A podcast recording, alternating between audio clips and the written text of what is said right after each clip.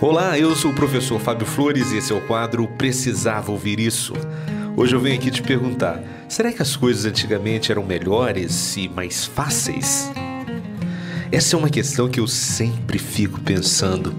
E eu fico pensando em várias situações. Por exemplo, eu gosto muito de cachorro. Lá em casa eu tenho cinco cachorros e quatro deles foram resgatados das ruas.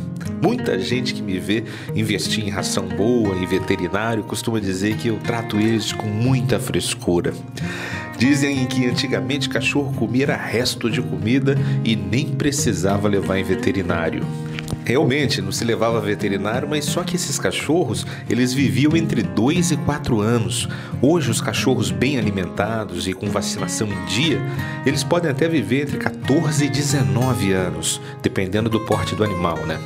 Outra coisa que se costuma dizer é que antigamente não tinha tantas doenças. Que antigamente não tinha esse negócio de Alzheimer, síndrome de pânico, depressão. E eu penso que essas doenças sempre existiram, só que antigamente não tinham esses nomes. Quem sofria de Alzheimer se dizia que estava esclerosado.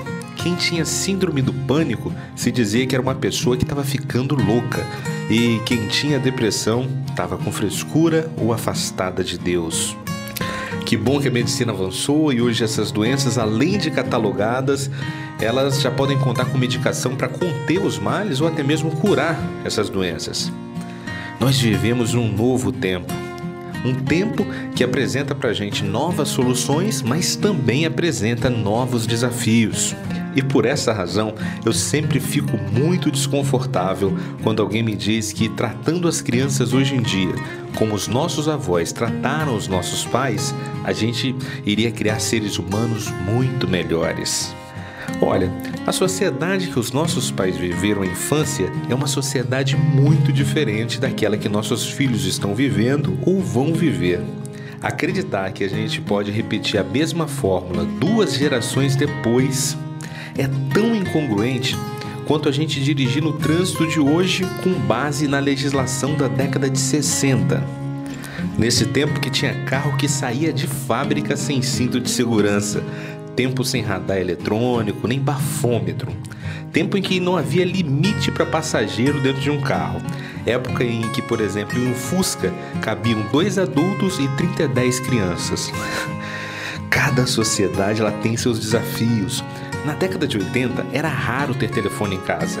Hoje, antes de nascer, a criança já tem um perfil no Instagram com as fotos do pré-natal.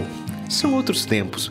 É lógico que a gente pode resgatar os princípios e os valores, mas os métodos e as regras precisam estar em sinergia com o tempo presente. Esteja presente no presente.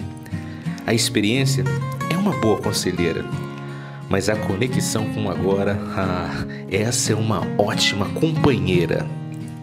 Essa foi a dica de hoje. Se você acredita que mais alguém precisava ouvir isso, compartilhe essa mensagem. Se quiser conhecer mais dicas, procure no YouTube o canal Precisava Ouvir Isso. Um forte abraço e até, até a sua vitória.